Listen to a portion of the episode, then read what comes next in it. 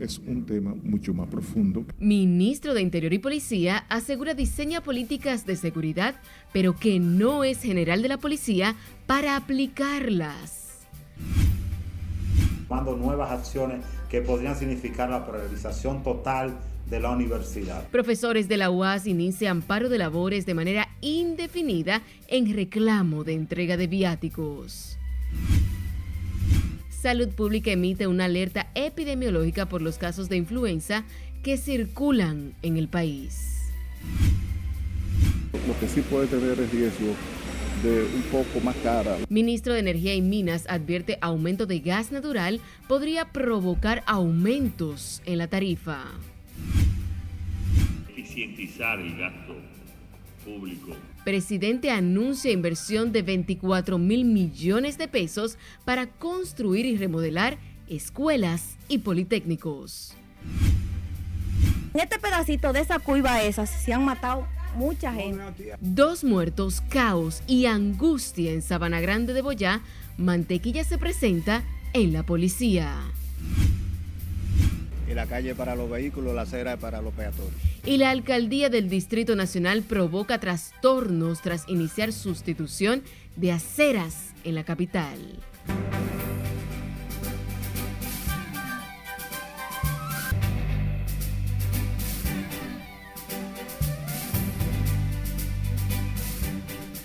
Buenas noches, sean bienvenidos a esta emisión estelar de Noticias RNN. Soy Yaneris León. Iniciamos de manera inmediata. Pasemos con el ministro de Interior y Policía, Jesús Vázquez Martínez, quien aseguró que la ejecución de las políticas para combatir la delincuencia y la criminalidad es responsabilidad de la Policía Nacional, tras asegurar que el plan de seguridad está integrado por varias instituciones del gobierno. Delson Mateo con más. El país tiene durante muchos años situaciones complicadas en materia de seguridad. El ministro de Interior se refirió a los niveles de inseguridad que sacuden a Villamella y sus principales barrios. Dijo que para tratar el tema está convocando a la Mesa de Seguridad Ciudadana para este jueves. Entonces es un tema mucho más profundo que todos los dominicanos tenemos que poner de nuestra parte en lo que el gobierno sigue trabajando en materia de darle respuesta al tema de la seguridad. ¿Qué falló en ese municipio? Es que yo no quiero emitir una opinión particular de, de, cosas, de casos que yo quisiera pedirle a ustedes que la policía puede tener las informaciones más adecuadas porque nosotros lo que hacemos, repito, es diseñar la política de seguridad ciudadana que es ejecutada a través de la Policía Nacional y que la policía quien tendría que dar respuesta a la pregunta que usted me está haciendo. Reconoció que Santo Domingo Norte es uno de los cinco municipios que se tienen carpeta a intervenir para recuperar la tranquilidad. Nosotros tenemos dentro de la estrategia de seguridad ciudadana varios territorios que habíamos priorizado intervenir. ¿Cuáles son esos territorios? Boca Chica, Villa Consuelo, el, eh, zona colonial, Villa Agrícola, San Cristóbal y Santo Domingo Norte. Son las prioridades nuestras. El ministro de Interior y Policía aseguró que los procesos de intervención de esas comunidades violentas se han dificultado por la baja formación de los agentes. En la República Dominicana, el proceso de formación de un policía era seis meses.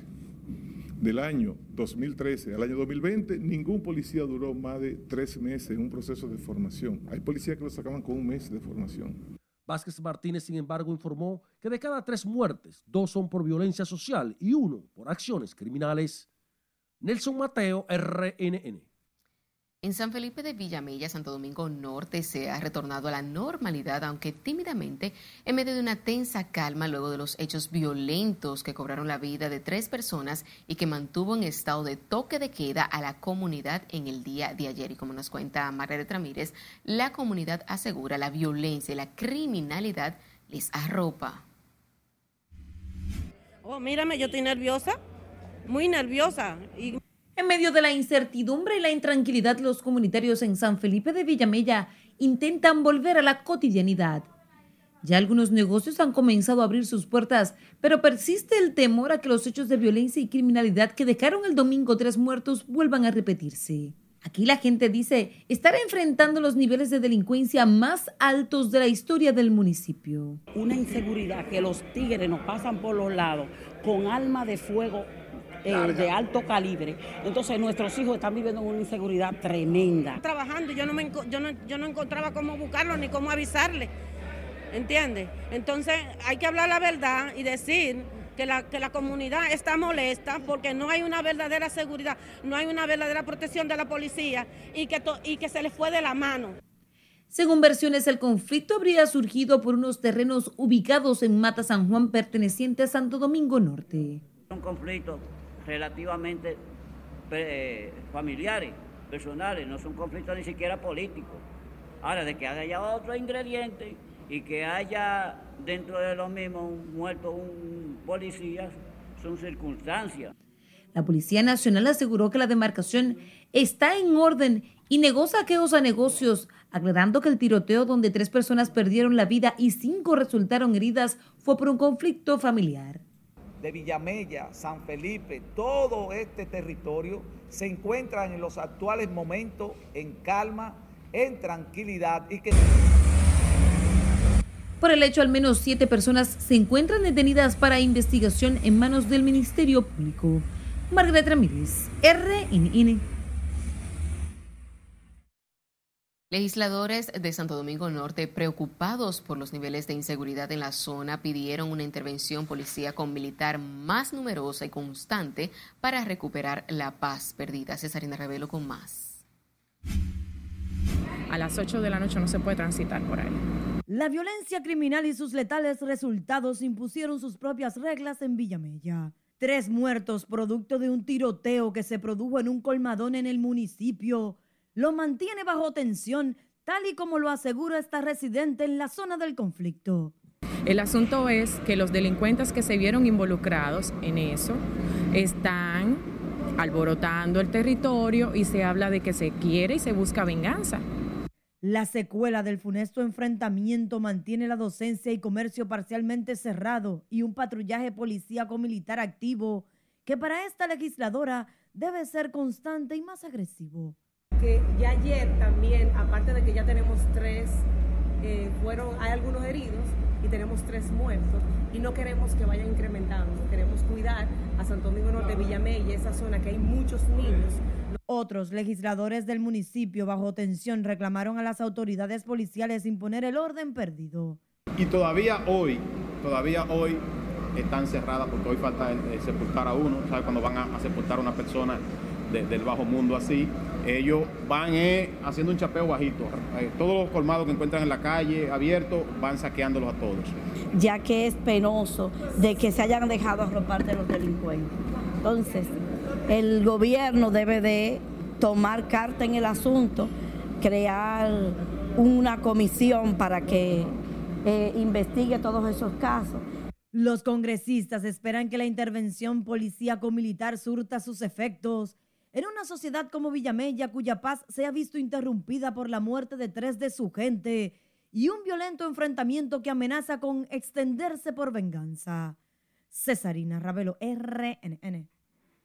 Fueron enterrados la tarde de este miércoles los restos de Carlos Manuel Núñez, el raso de la policía que falleció durante un confuso tiroteo en San Felipe de Villamella el pasado domingo y donde también murió el presunto pandillero Víctor Manuel Martínez, alias Muñecón.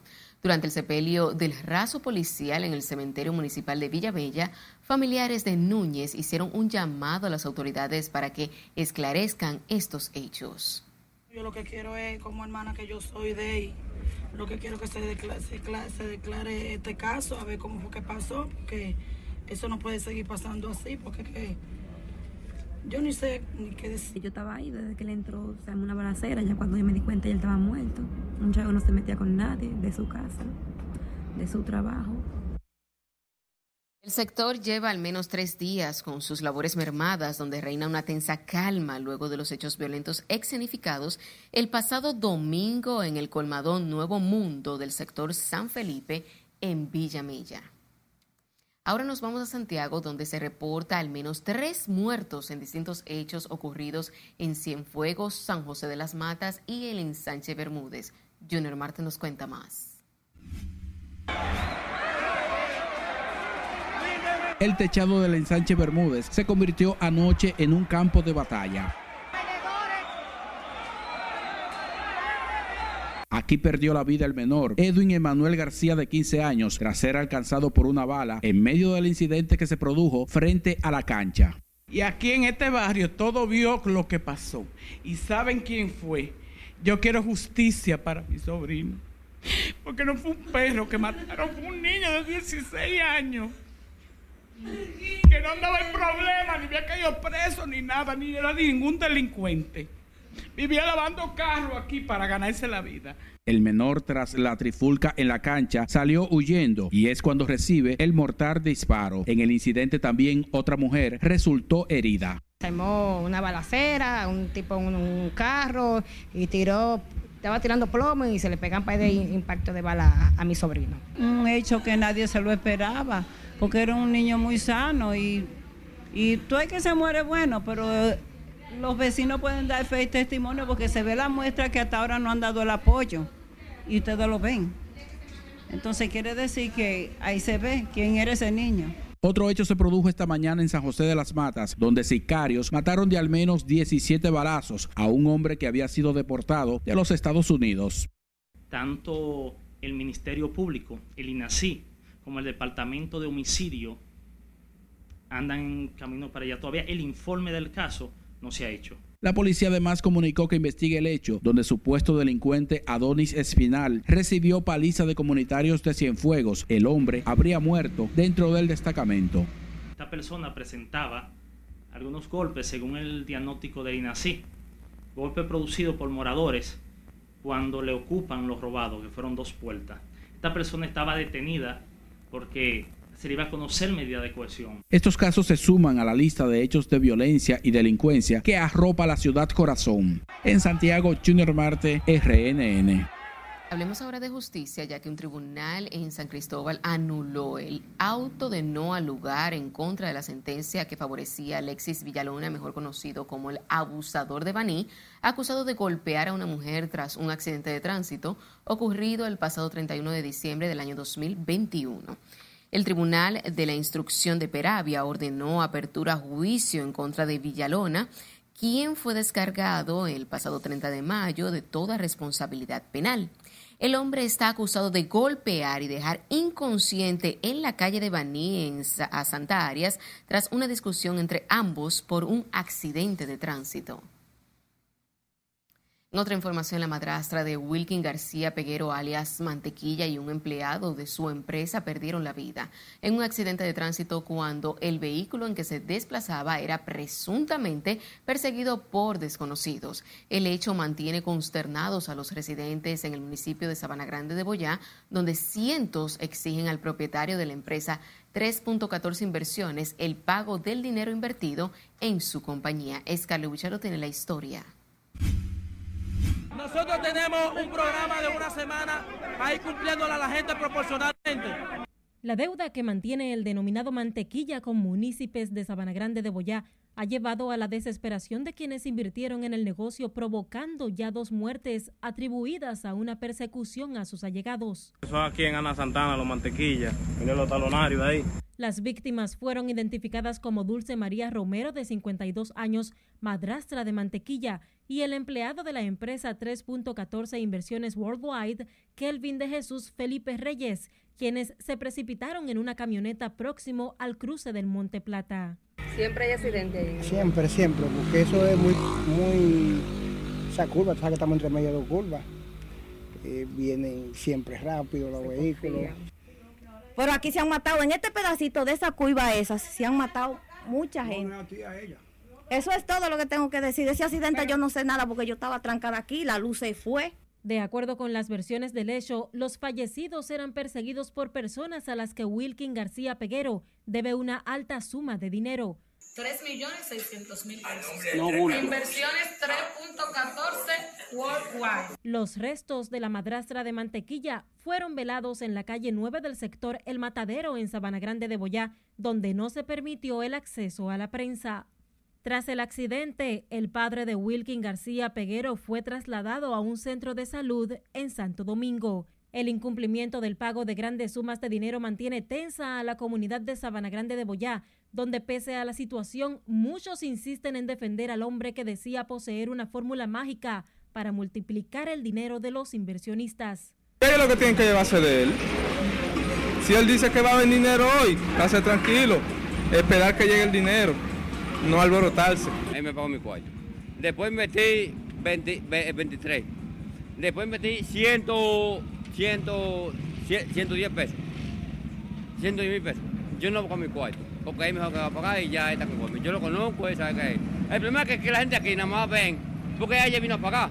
Desde el pasado jueves, residentes en este municipio viven momentos de tensión por el retraso en el pago por parte de García Peguero a las personas que depositaron su dinero en su empresa. pero se liquidó. Me liquidó con mi dinerito. La compañía de mantequilla cerró recientemente sus puertas de manera indefinida, situación que caldeó aún más los ánimos en esta demarcación. Recientemente desconocidos arrojaron escombros e incendiaron gomas frente a una propiedad de mantequilla, quien prometía multiplicar el dinero de quienes invertían en su empresa. Es Carelet Guillardó, RNN. El director de casinos, Teófilo Kiko Tabar, informó el cierre definitivo de las bancas que no se acogieron al plan de regularización y que continuaron operando al margen de la ley.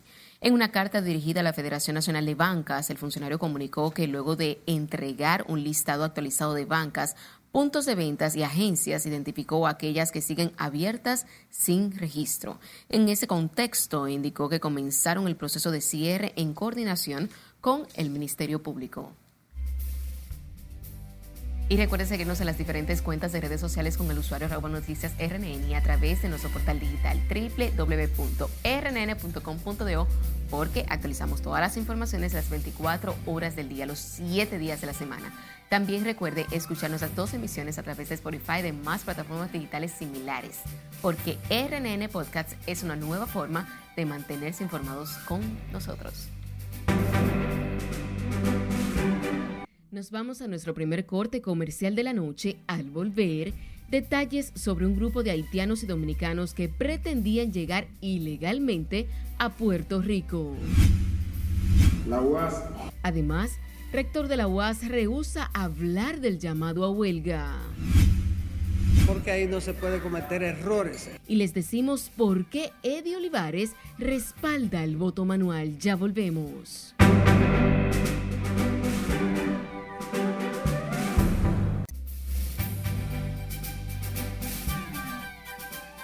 Es momento de hacer un recorrido por el mundo y conocer las principales noticias internacionales con nuestra compañera Catherine Guillén. Gracias, muy buenas noches. Continuamos dando seguimiento al tema haitiano. Este miércoles fue suspendida y sin ofrecer detalles la reunión extraordinaria del Consejo de Seguridad de la ONU donde se abordaría la crisis en Haití. El Consejo de Seguridad de la ONU suspendió en el último momento una sesión extraordinaria que iba a dedicar a la crisis en Haití, con la que pretendía poner freno de algún modo al deterioro de seguridad que vive el país, agravado por un brote de cólera. El ex senador de Haití se declaró este miércoles inocente de las acusaciones relacionadas con el asesinato del presidente de su país, Jovenel Moïse, hace más de un año. John Joel Joseph, considerado un sospechoso clave en el crimen, pidió asimismo un juicio por jurado en una breve audiencia de menos de cinco minutos en la Corte Federal de Miami frente a la magistrada Alicia Otazo Reyes. El Banco Mundial anunció este miércoles que cierra temporalmente su oficina en Haití ante la grave situación que se vive. El cierre será temporal por un periodo de 30 días a partir del 14 de octubre. El gobierno de Cuba solicitó este miércoles a Joe Biden ir más allá y levantar las sanciones de Estados Unidos contra la isla que sean atribución del presidente, luego de que Washington anunciara una ayuda de emergencia de 2 millones de dólares para la isla por el huracán Ian. El presidente de Estados Unidos fue descubierto deletreando desde un teleprompter la palabra punto en la URL de una web de la Comisión Federal de Comercio. Joe Biden buscaba informar a la gente sobre cómo denunciar algún posible fraude en el marco de su programa de condonaciones de préstamos estudiantiles. Y finalizamos este recorrido internacional con el chef turco Nuri Soysal, quien no tuvo presente en la ceremonia de entrega de galardones a los mejores restaurantes de Estambul en la guía Michelin, pues cuando lo llamaron para anunciarle que era uno de los elegidos, creyó que era una trampa y se negó a responder. Soysal se percató de que quien lo llamó sí era un verdadero representante de la conocida guía, pero lo hizo cuando vio en la televisión el nombre de su restaurante entre los 53 lugares de Estambul recomendados por la marca. Hasta aquí las noticias internacionales de esta noche. Paso contigo. Gracias, Catherine. La Guardia Costera estadounidense informó este miércoles que repatrió a 74 dominicanos y 8 haitianos hacia la República Dominicana luego de haber sido detenidos al intentar entrar ilegalmente a Puerto Rico. Los indocumentados fueron devueltos al país caribeño tras ser capturados durante tres intentos de contrabando en el pasaje de la Mona, canal al oeste de Puerto Rico. La última captura del grupo de indocumentados ocurrió este martes al noroeste de Aguadilla, donde las autoridades federales detuvieron a 45 dominicanos y 7 haitianos. El gobierno hará una inversión de más de 15 mil millones de pesos adicional a lo presupuestado al Ministerio de Educación para intervenir más de 2.000 planteles a nivel nacional y otros proyectos, anunció este miércoles el presidente Luis Abinader durante el lanzamiento del programa de impacto del sistema educativo. Laura Lamar nos cuenta más. Eficientizar el gasto público en educación. Transferencia de recursos económicos, construcción de nuevas aulas y edificaciones deportivas son parte de los proyectos que anunció hoy el presidente Abinader durante el lanzamiento del programa. El mandatario explicó que estos recursos serán distribuidos en 122 distritos educativos para el programa de mantenimiento correctivo. Eso significa que los directores de centro y los directores de distrito van a poder ya identificar los problemas en cada una de sus eh, escuelas y liceos y localmente arreglar cualquier situación que se presente o que esté afectando el buen desenvolvimiento de cada una de esas infraestructuras. El jefe de Estado también anunció el Programa Nacional de Inducción, dirigido a 24.333 nuevos docentes que ingresaron este año en el sistema educativo preuniversitario, con miras a mejorar la calidad de la educación pública. Este programa, que va a ayudar significativamente también a contribuir a la calidad de la educación, tiene un presupuesto de 816 millones de pesos. El tercer programa es el programa Vivienda Feliz para los profesores, en la cual en este primer programa al menos mil docentes van a poder beneficiarse de esta iniciativa. El proceso involucrará unos 6.000 tutores que acompañarán al docente de nuevo ingreso para su inserción en el contexto institucional, social, cultural y comunitario de los centros educativos, asegurando el foco en el logro de los aprendizajes de los estudiantes. El plan anunciado hoy por el presidente Abinader incluye además la instalación de 3.000 nuevas aulas para beneficiar a 75.000 niños con una inversión superior a los 11.000 millones de pesos en el 2023. Laurila Mar, RNN. Profesores de la Universidad Autónoma de Santo Domingo iniciaron un paro indefinido de docencia en los centros regionales en demanda de aumento de los viáticos que los suministra la academia a los que viajan al interior. Advierten la huelga podría extenderse a la sede central y sumarse los empleados si le dice aquí no tiene más. Hasta un técnico aquí o un, o un puesto de menor categoría gana más, se le paga más que un profesor. La paralización de los profesores en los centros regionales de la UAS afecta a más de 80 mil estudiantes. Los docentes se quejan de que la universidad paga viáticos menores a la tabla estatal, sumado a que la inflación los golpea. Por almuerzo, el Estado contempla 900 pesos para almuerzo. Y sin embargo, la universidad contempla 555 pesos y 2 mil pesos de hotel. Un hotel de 2 mil pesos en una zona turística es cualquier cosa, es de riesgo para un maestro. Entonces, nosotros lo que estamos pidiendo es que por lo menos la universidad pague lo que paga el Estado a un profesional. La Federación de Asociación de Profesores de la UAS advierte la huelga se agudizará si no tienen respuesta positiva. En este momento la docencia en la sede se mantiene, pero de no haber respuesta en las próximas horas o días, la federación estará reuniendo a los docentes, tomando nuevas acciones que podrían significar la priorización total de la universidad.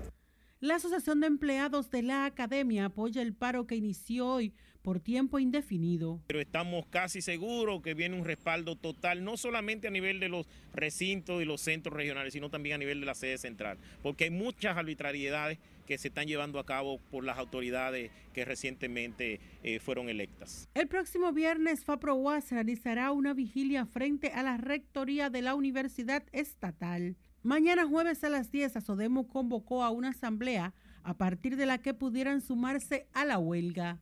Sila Disaquino, RNN. A propósito de este tema, el ministro de Educación Superior, Franklin García Fermín, y el rector de la Universidad Autónoma de Santo Domingo, Eritrudis Beltrán, principales funcionarios de la educación superior, rehusaron referirse al paro de docencia indefinida encabezada por la Federación de Profesores FAPROAS. Juan Francisco Herrera con los detalles en la siguiente historia por lo cual es injusto la, la, solicitud que hace. El rector Editrudis Beltrán, que hace varios meses tomó posesión, se enfrenta a su primera prueba de fuego en la UAS, con el paro de docencia indefinido convocado por los profesores. Este miércoles rehusó referirse al llamado a huelga. Lo propio hizo el ministro de Educación Superior, quien no quiso hablar a la prensa sobre la protesta. Los que sí hablaron fueron los estudiantes, los más perjudicados con el llamado a paralización en la docencia de la UAS. Entendemos que es muy imprudente esta actitud de FAPROUAS. Le hacemos un llamado a que repiense su mecanismo de lucha y que busque el diálogo con las autoridades, porque a todo esto los grandes perjudicados somos nosotros los estudiantes. Aunque el paro fue en los centros y subcentros del interior, profesores de la sede central no asistieron.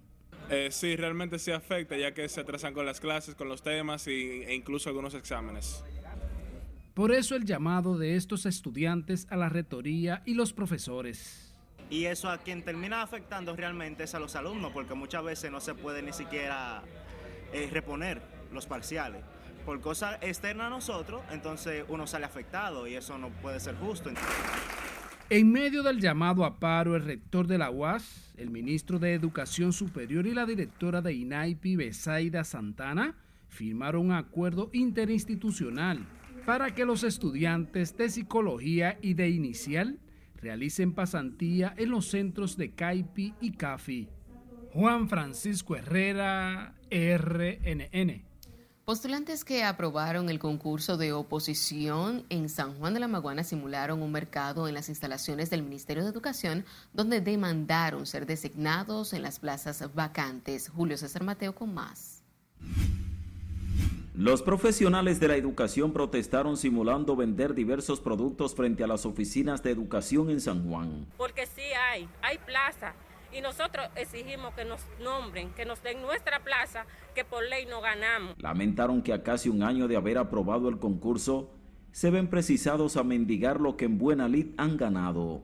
Ya nosotros no podemos exigirle a nuestros niños que vayan a la escuela, porque lo primero que nos hartan es que nosotros somos profesionales y no estamos trabajando, que para qué estudiar. Narran que han agotado una serie de acciones para ser designados en el Ministerio de Educación sin obtener resultados positivos. Y ya estamos cansados de tanta espera. Es injusto que después de ir a un concurso de oposición, que lo exige la ley, pasamos nuestro concurso, a nosotros no se nos haya tomado en cuenta. Han violado el orden de la calificación, ya hemos mostrado pruebas a la prensa de las violaciones. Han nombrado el distrito 0205 de primaria, una persona con 76 y una persona con 77. Deploraron la actitud asumida por los funcionarios locales del Ministerio de Educación, quienes se niegan a recibirlos, alegando que no tienen potestad para resolver el problema. No sé qué es lo mal que hemos hecho nosotros para que nos den, nos ignoren tanto como lo han hecho estas autoridades de no salir a informar, de no salir a decir qué están haciendo por los que estamos en el banco de elegible.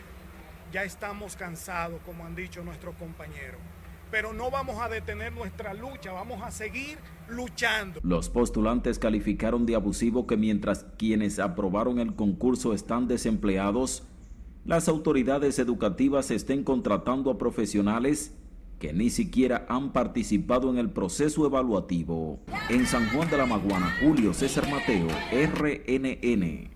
El expresidente Hipólito Mejía calificó como acertada la decisión de la Junta Central Electoral de volver a utilizar el voto y conteo manual para los comicios del año 2024. Nuestra compañera Mara de Tramírez nos tiene más detalles de este y otros temas que abordó con el ex jefe de Estado. A mí no me disgusta eso, ¿eh? Porque esos aparatos han jodido mucho el país. El expresidente Hipólito Mejía se refiere a los equipos del voto automatizado utilizados por la Junta Central Electoral en las fallidas elecciones municipales del 2020. Con ello justifica la decisión del Pleno de retornar al voto y conteo manual para los comicios municipales, congresuales y presidenciales del 2024. Eso no es un avance, ¿no? Eso fue, hubo mucho, mucho cuestionamiento. Pero bueno, yo, yo tengo fe en la, en la Junta y la dirección de la Junta que tomó su medida después de oír a todo el mundo. En otro orden, abordando la crisis e inestabilidad en Haití, el exmandatario insistió en que los organismos internacionales deben asumir el rescate de esa nación, considerada como una bomba de tiempo. Canadá, Francia y Estados Unidos que enfrenten ese muerto que es fundamentalmente de ellos. Ese es un muerto que nos toca a nosotros, pero no tenemos que hacernos, hacernos cargo de eso, ¿no? El exmandatario además se refirió a la situación de incertidumbre que se vive en Villamella, Santo Domingo Norte. Hay, hay, medidas y hay autoridades para eso, que, que actúen las autoridades y, y con respeto a la dignidad humana. El exmandatario fue abordado por los medios luego de disertar como orador invitado en el marco de la deudécima conferencia anual de ministros de minería que se desarrolla en la República Dominicana hasta el próximo 20 de octubre. Margaret Ramírez, RNN. El ex miembro de la Junta Central Electoral, Eddie Olivares, respalda la resolución del órgano de comicios que dispone el voto manual para las elecciones del año 2024, aunque afirma que el escrutinio debería ser automatizado para agilizar el proceso. Olivares explicó que el montaje de unas elecciones totalmente automatizadas requiere de un mayor tiempo. Todo lo otro debería estar automatizado, pero en un proceso en el que se cumpla con todos los requisitos eh, de pruebas, de, de, porque todo lo que se hace en materia electoral automatizado tiene que pasar por un proceso de auditoría, de, de planes pilotos para comprobar que funciona, de, pruebas de, la votación, eh, porque ahí no se puede cometer errores. Entonces, todo lo automatizado tiene que ser con base sólida. El también coordinador ejecutivo del Partido Revolucionario Moderno dijo que la escogencia de Abel Martínez como virtual candidato a la presidencia por el PLD no representa una amenaza para la posible reelección del presidente Luis Abinader, ya que en estos momentos la disputa es entre los partidos de oposición para alcanzar el segundo lugar. De un poco más cara la energía es tiempo de nuestra segunda pausa comercial. Al regresar, les contamos por qué el país pudiera enfrentar una nueva alza de la tarifa eléctrica. Para medir el nivel de simpatía, el PLD emite boletín final sobre consulta que arrojó como ganador a Abel Martínez. Se encuentran dotadas de equipos y plataforma tecnológica. Y la Junta Central Electoral inaugura oficina para las declaraciones tardías. Esta es la emisión estelar de Noticias RNN. No le cambie.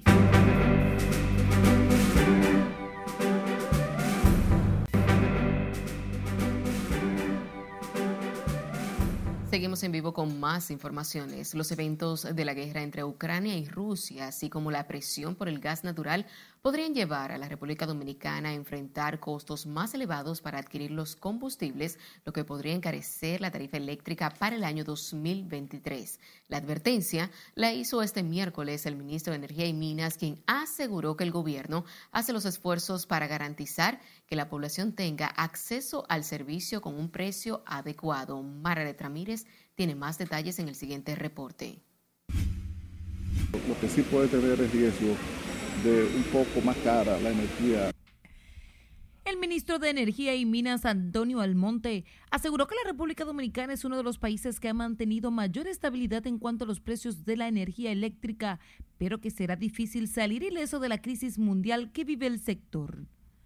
Con ello explica que aún no se puede establecer un monto ante el posible aumento de la tarifa para los consumidores en el 2023, ya que eso dependerá de los precios de los combustibles. Tampoco vamos a salir completamente indemne, ileso de esta crisis mundial, siendo nosotros un país que ni tiene carbón, ni tiene petróleo, ni tiene gas natural. Es un país netamente importador. La vicepresidenta y coordinadora del Gabinete Eléctrico, Raquel Peña, dijo que trabajan para garantizar el suministro y abastecimiento del gas natural en el país. Y precisamente estamos haciendo lo que hay que hacer, lo propio, y es pues eh, buscar eh, que realmente nosotros podamos conseguir como país tener la cantidad suficiente al mejor precio. Afirman que el gobierno a través del gabinete eléctrico trabaja para garantizar al pueblo abastecimiento y buenos precios. Dominicano y el sector que está conduciendo el sector eléctrico de República Dominicana trabaja todos los días con todos los esfuerzos por garantizar al pueblo dominicano dos cosas, abastecimiento pleno de electricidad y un precio que pueda ser, eh, eh, que sea adecuado. Hacer lo que sea necesario para que toda la ciudadanía pueda recibir energía eléctrica a un precio que realmente sea eh, acorde con lo que realmente está pasando. Raquel Peña, vicepresidenta y coordinadora del Gabinete Eléctrico, y Antonio Almonte, ministro de Energía y Minas, hablaron en estos términos al participar en la clausura de la decimasegunda Conferencia de Ministerios de Minería de las Américas, donde fue reconocido el expresidente Hipólito Mejía por sus aportes al sector minero. Margaret Ramírez, RNN. La Asociación Dominicana de Cemento admitió que el alto costo de ese producto frenó ese tipo de inversión en el país, aunque el gobierno proyecta obras por más de 20 mil millones adicionales en obras públicas para el próximo año. Nelson Mateo con los detalles. En la construcción a lo largo de los últimos años se ha convertido en el principal sector de la economía dominicana. Los resultados del análisis financiero fueron presentados por el economista Roberto Espravel, quien ve poca posibilidad de que el cemento baje su precio, aunque apuesta a la estabilidad macroeconómica. Hay, que ver que el, cemento, uno de los principales insumos que tiene para fines de, transformar la materia prima en cemento es el costo de energía. Y, no es eh, secreto que uno de los grandes impactos que hemos tenido este año es el costo de los combustibles y, por ende la transformación que eso tiene en la industria del cemento. La Asociación Dominicana de Productores de Cementos espera que el petróleo y la energía se estabilicen de manera que puedan presionar a la baja el costo del cemento, un producto básico para el sector de la construcción. El gas va a subir muchísimo, la electricidad va a seguir subiendo dentro de estos problemas que se tiene con, con el gas pero se espera que los grandes países intervengan y se lleguen a acuerdos que puedan permitir que todo esto llegue y se estabilice a los precios que se tenían hace unos dos o tres años. El ministro de Obras Públicas de la Ascensión, de su lado, dijo que a pesar de la fluctuación de los precios del cemento y otros insumos, las obras estatales no se han detenido. Hacer mayor inversión, pero la solidez de la economía dominicana ha permitido que hayamos podido enfrentar esas alzas y gracias a Dios hasta ahora los proyectos por temas financieros no se han visto detenidos. Usted... Según Ascensión, actualmente el gobierno tiene en proceso de construcción más de 600 obras con una inversión que supera los 250 mil millones de pesos. Mira, 600 y tantas obras estamos en ejecución en este momento. Inclusive deberán de entrar unas 60 o 70 como consecuencia de los daños eh, del huracán eh, recientemente. El conferencista financiero Roberto Despradel dejó claro que el sector construcción se ha sostenido gracias a la estabilidad financiera garantizada por la política monetaria del Banco Central. Nelson Mateo, RNN. La comisión organizadora de la consulta a los aspirantes presidenciales del Partido de la Liberación Dominicana emitió este miércoles el boletín final que arroja como ganador el proceso Abel Martínez con más del 60% de los votos. En ese sentido, aseguraron que el PLD sale fortalecido del pasado proceso interno. En que esta consulta fue para medir el nivel de simpatía con que cuenta cada uno de los aspirantes a la candidatura presidencial. Y ellos asumieron unirse todos en torno al, al, aspirante o a la aspirante que, que tuviera el mayor nivel de simpatía. Lo importante ahora es trabajar unidos y unidas, aspirantes las y los aspirantes con el que obtuvo el mayor nivel de simpatía y seguir trabajando por la unidad y el fortalecimiento del Partido de la Liberación Dominicana. La comisión del PLD aseguró que las demás aspirantes presidenciales que participaron en la evaluación interna deben apoyar por acuerdos previos al candidato ganador. La Junta Central Electoral inauguró este miércoles una nueva unidad móvil de declaraciones tardías en el Distrito Municipal Santiago Oeste. La nueva oficina tiene el objetivo de disminuir el subregistro, también los servicios y procesos a familias residentes en el lugar y zonas aledañas. Las unidades móviles se encuentran dotadas de equipos y plataforma tecnológica que permiten integrar a la inscripción del acta de nacimiento levantada los datos biométricos mediante la captura de foto, firma y huellas, lo que garantiza un servicio ágil, transparente y sobre todo seguro de la identidad y de la dominicanidad. La actividad inaugural de la nueva oficina de declaraciones tardías estuvo encabezada por el presidente de la Junta, Román Jaques Liranzo, y miembros del Pleno. Hay que tirarse a la calle.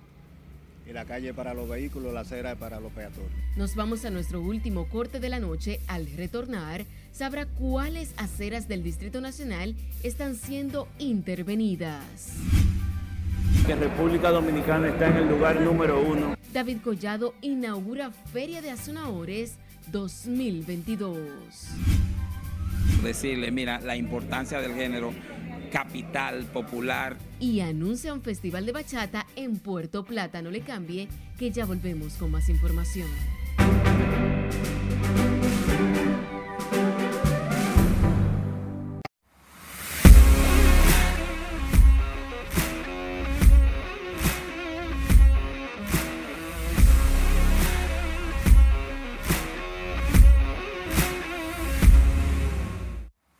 Saludos, muy buenas noches. Estamos en pelota, en béisbol invernal. A propósito del béisbol invernal y antes de ver lo que ha pasado en los partidos, Edesur y la Liga Dominicana de Béisbol con los dos equipos de la capital hicieron un acuerdo muy interesante. Vamos a escuchar de qué se trata. Y es que este estadio cuenta con el servicio eh, de dos circuitos. Nosotros tenemos dos circuitos y esos circuitos ya se le dio el mantenimiento adecuado. Es decir, que si falla uno, entre el otro inmediatamente. Eso garantiza unos niveles de confiabilidad todavía mayor y genera niveles hasta de exclusividad en el servicio eléctrico para que eh, todo funcione de la manera adecuada.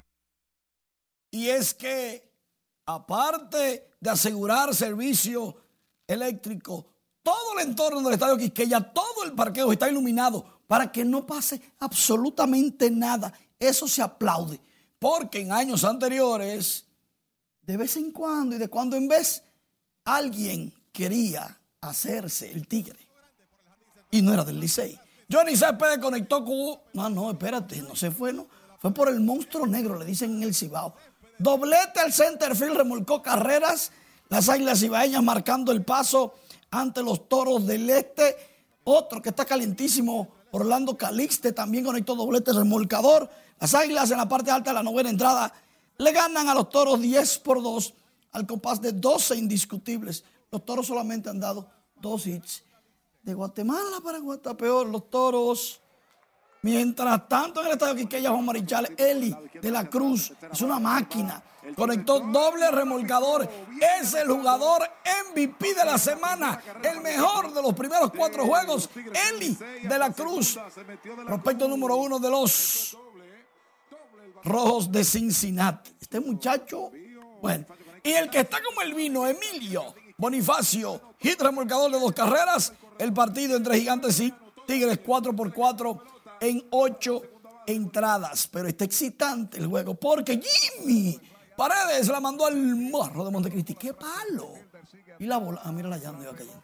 Los Leones del Escogido y las Estrellas Orientales en la décima entrada 2 por 2 Recuerden, si llega a la entrada número 12, empate, colocan un corredor en la segunda base, porque no se puede amanecer jugando pelota.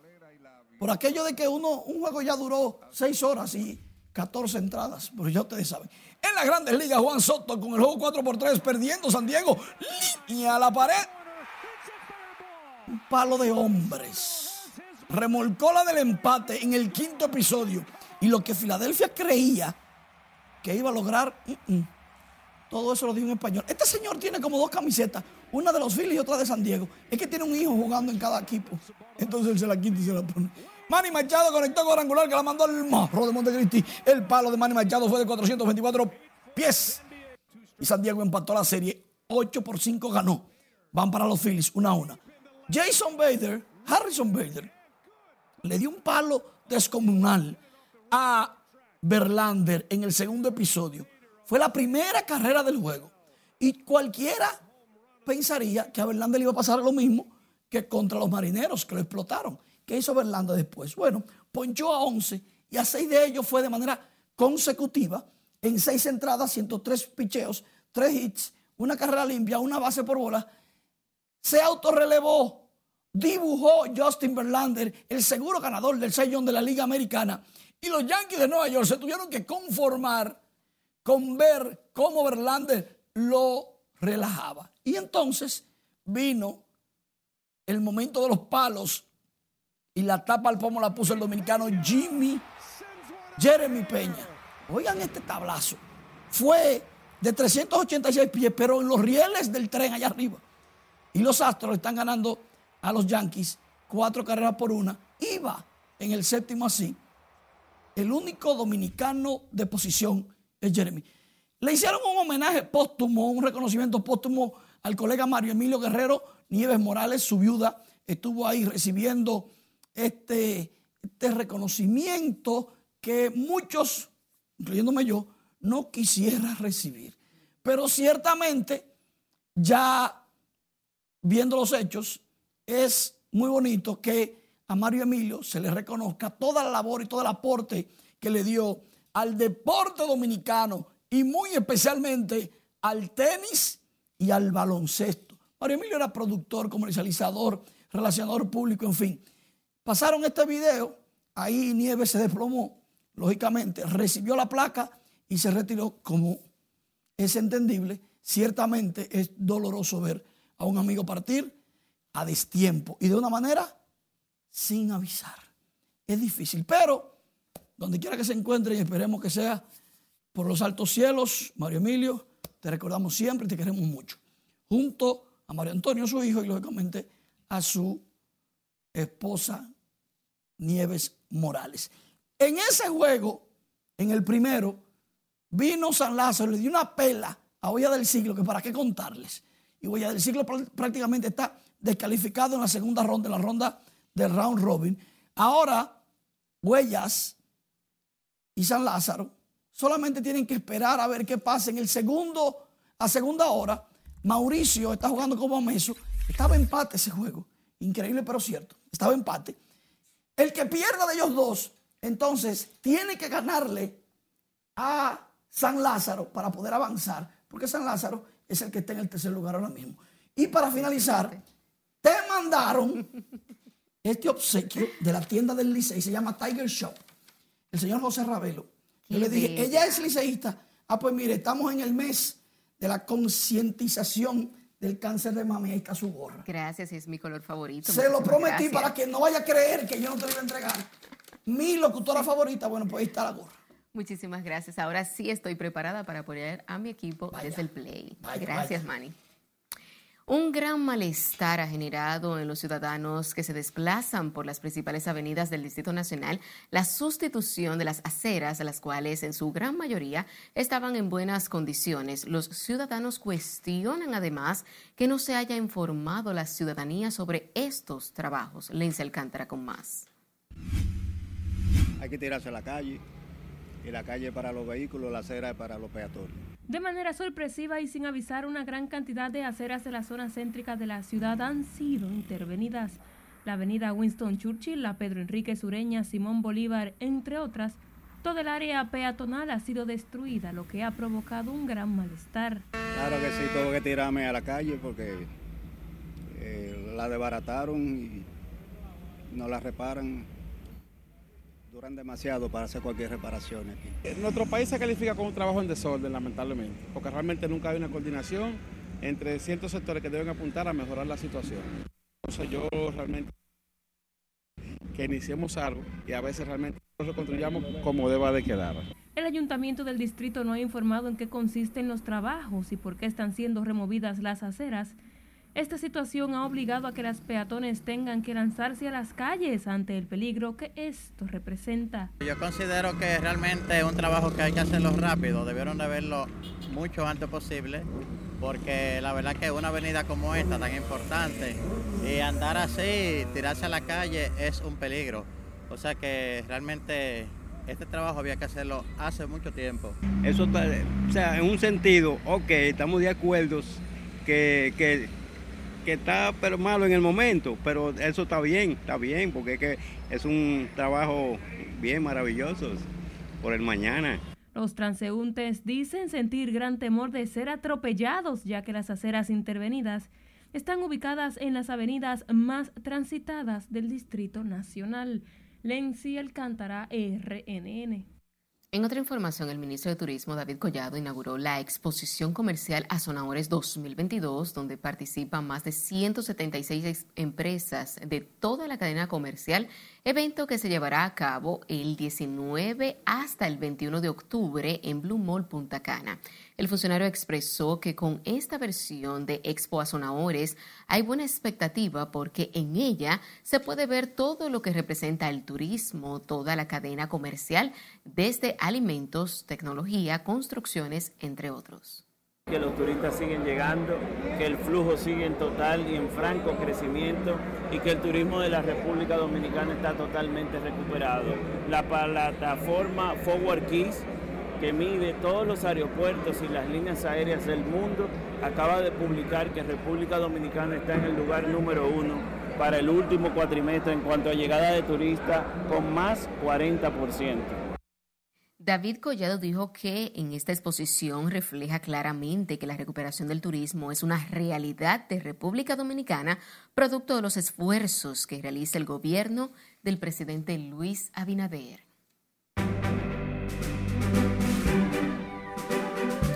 La bachata pondrá los ojos del mundo sobre Puerto Plata con ADN Bachata World Festival. Estas y otras informaciones en el mundo artístico nos trae nuestra compañera Ivonne Núñez. Muchas gracias y buenas noches. Tal y como adelantas, este evento presentará desde el inicio y hasta el futuro del género bachata. Veamos a continuación más detalles.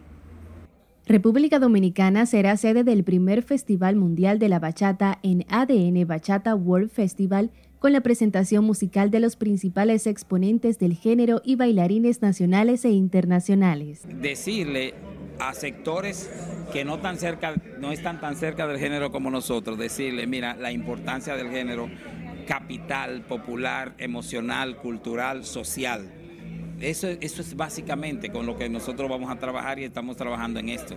El evento está pautado del 17 al 20 de noviembre en el anfiteatro de la Puntilla del Senator Hotel Spa de Puerto Plata.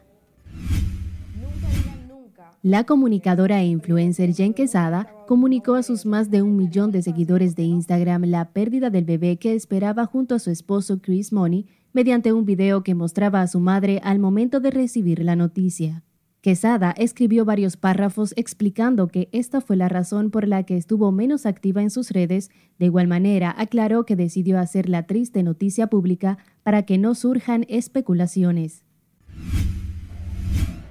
Este sábado 22 de octubre, Casa de Campo y Villa celebrará las cuatro décadas de aniversario de Altos de Chabón con un tributo a Frank Sinatra motivado por su presentación de inauguración en dicho escenario.